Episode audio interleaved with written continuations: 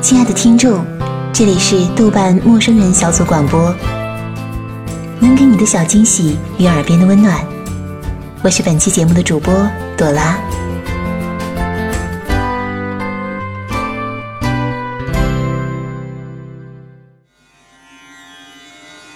住进布达拉宫，我是雪域最大的王。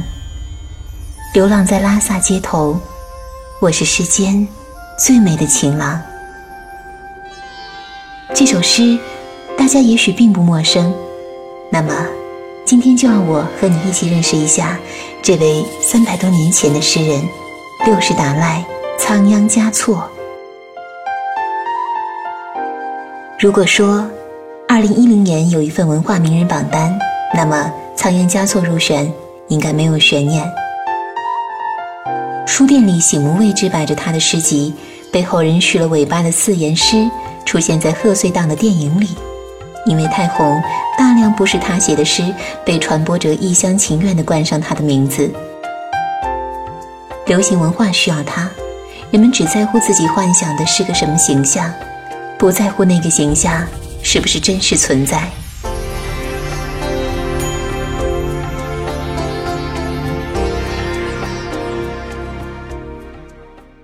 六世达赖仓央嘉措。诞生于一六八三年，是西藏历史上颇具争议的著名人物。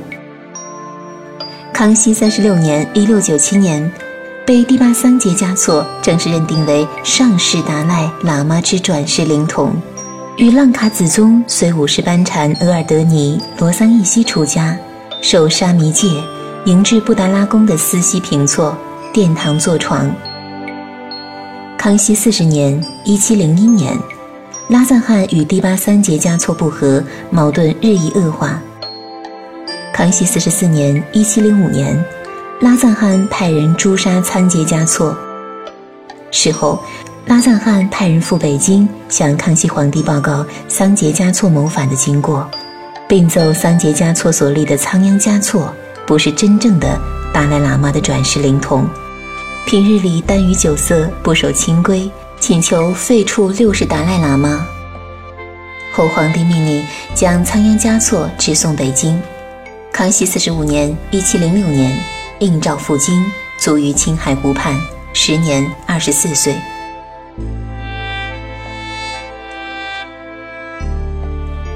一直被误读、从未被了解的仓央嘉措，他的一生是一个难以捉摸的谜，也是一个永恒不朽的传奇。既有宗教的神圣，政治的诡异，又有爱情的凄美，命运的无常，在匆促的生命旅程中展尽命运的神奇，三百年来被后人所追索和叹奇。他也是一个天生的诗人，他的唯美诗篇感动着后世里的无数男女。他，六世达赖仓央嘉措，是当今华人世界影响力最大的文化人物之一。同时，仓央嘉措的一生仿佛是一出戏，起承转合，波澜壮阔。他仿佛是那台上清幽雅静的小生，淡淡然两三句，便把情意唱入你我心底。是这样的一个男子，半生荼蘼，半生寂，清静而生，清静而去，圆满的却是锦绣的一辈子。也曾在这世间淌过繁星不灭的水，笃定的。要去握住那两三女子，去觅罕有的爱，以不宣不消之心去言明爱的正身。终了，却依旧是虚空不灭，甚至带来血光不止。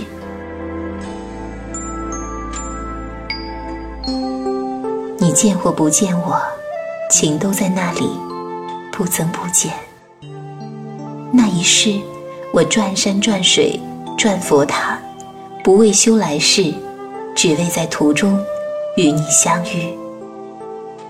我问佛，佛曰：第一最好不相见，如此便可不相恋；第十最好不相遇，如此便可不相聚。如果你的摘抄本里恰好有这几句诗，后面还标注着仓央嘉措。只能遗憾地告诉你，这都不是他写的。第一句出自扎西拉姆多多三年前创作的诗《班扎古鲁白马的沉默》，第二句出自朱哲琴演唱的《信徒》，第三句出自网络拼凑诗《问佛》，其中一句系电影《青蛇》插曲歌词。只有第一、第二是仓央嘉措所作，其后多为网友演绎。仓央嘉措情歌的伪作与误传一直都存在，并非因为《非诚勿扰二》才开始。如果你的收藏夹里恰好有这样一个名为《仓央嘉措最美的诗句》的帖子，里面有“我放下过天地，却从未放下过你。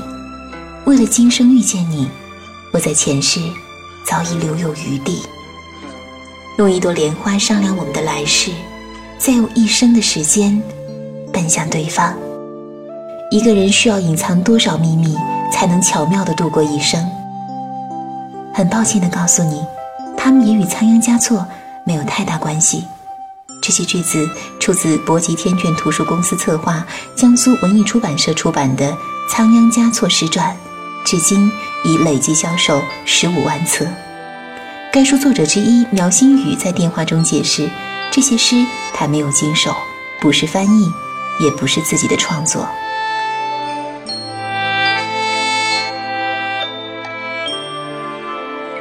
在人们的想象中，仓央嘉措是一位向往世俗生活、离经叛道的情僧。在那东方山顶上，升起了皎洁的月亮，娇娘的脸蛋浮现在我心上。第一，最好不相见，如此便可不相恋；第二，最好不相识，如此便可不相知。等情诗被人们广为传颂。而真实的仓央嘉措到底什么样？在这几句诗外，人们又了解他多少？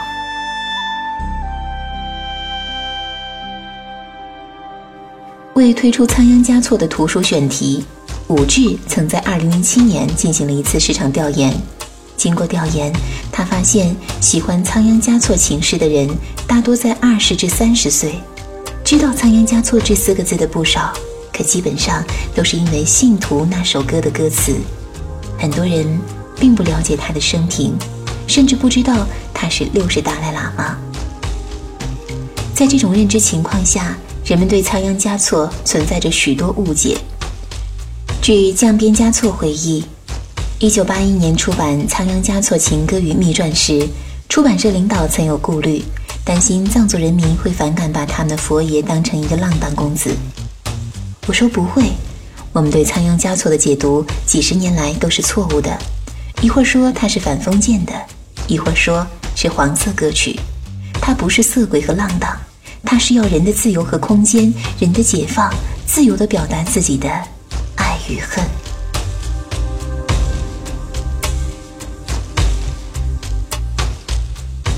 在降边嘉措看来，几十年来，对于仓央嘉措的误读依然还没解决。比如仓央嘉措的诗，到底是不是人们认为的情诗？在藏语中，原文是仓央嘉措古鲁，是道歌的意思。藏语里没有叫仓央嘉措情歌的，是汉族人解读成情歌的。降边嘉措说，但是在当时的出版环境中。道歌可能产生与宗教和迷信相关的误解，最后还是决定用情歌作为标题。江边嘉措说，他的诗不仅仅是情歌，他只是以这个来抒发自己的郁闷和压抑。当然，不同的人可以有不同的解读。隆冬则反对将仓央嘉措的诗解读为情歌。仓央嘉措生活的那个时代是西藏有文字记载的。历史上最风云变幻、复杂的时代，找情人怎么可能？格鲁派是戒律严明的教派，前辈在翻译上的确有贡献，但也有值得商榷的地方。隆冬曾对照藏文原文翻译了七十首仓央嘉措诗歌，发表在《读库》杂志上。他认为，翻译仓央嘉措的诗歌，首先应该回到藏文本身。他写的不是政治诗，也不是宗教诗。而是一个有社会冷暖感知的人写的作品。然而，人们对此并不关心。就像翻译过仓央嘉措诗歌的作家隆冬曾经在微博上为仓央嘉措打假时，有接近三分之一的网友对他说：“只要诗好就行了，不在乎是谁的。带有禅意或者出现西藏文化符号的诗句，被一股脑的称为仓央嘉措作品。西藏大和尚情诗都是小资向往的，没有人关心事情到底是怎么回事，只要网上在流传就信，只要符合他的想象。网友阿克这样说：流行文化需要它，在西藏热情退潮后，仓央嘉措是足够能让人们再次表达神往的新元素。他是活佛。是有才情的诗人，诗很浪漫，朗朗上口，像歌谣一样。写诗的时候，他可能在草原上流浪。总之，他能提供给你的，除了舒畅的文本，还有大量的想象，还有一条符合人们对所有才子的向往，那就是早逝。传说他二十四岁死于进京的途中，传说他死在青海湖边，和济慈、海子在同一个年岁离开世界。而这两位在西方和中国的诗人中，几乎算是最为公众认识的了。介绍他们，早逝是最好的开场白。为什么我们对李白和杜甫的认识不会有这样大的偏差？凭什么就可以随意的去误解仓央嘉措？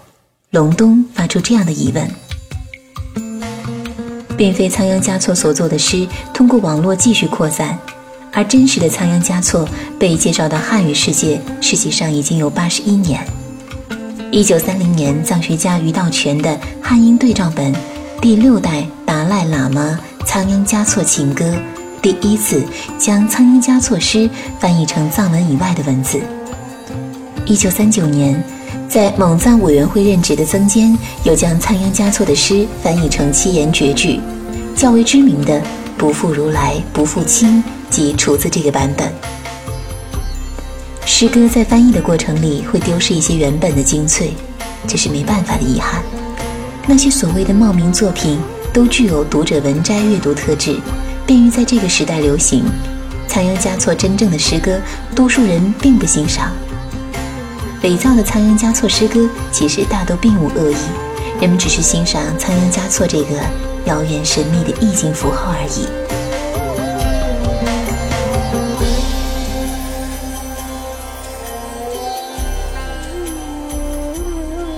里仓央嘉措有多美好，我们无从得知。汉语里它已然泛滥了，但就在泛滥中，仍能有人仅从诗歌中想象它，向往它曾经有过的生命体验。真希望几年内不要听到某位导演要拍他的个人传记电影。阿弥陀佛。这位寂寞的诗人，面目模糊的六世达赖喇嘛，在三百年后接受着人们的朝拜。想象以及消费，在布达拉宫仓央嘉措的塑像前，导游会停下来为游客讲一讲他的传奇。但在降边嘉措的印象中，仓央嘉措的塑像前没有酥油灯，也很少有人敬献哈达，他的像只是一具普通的泥塑。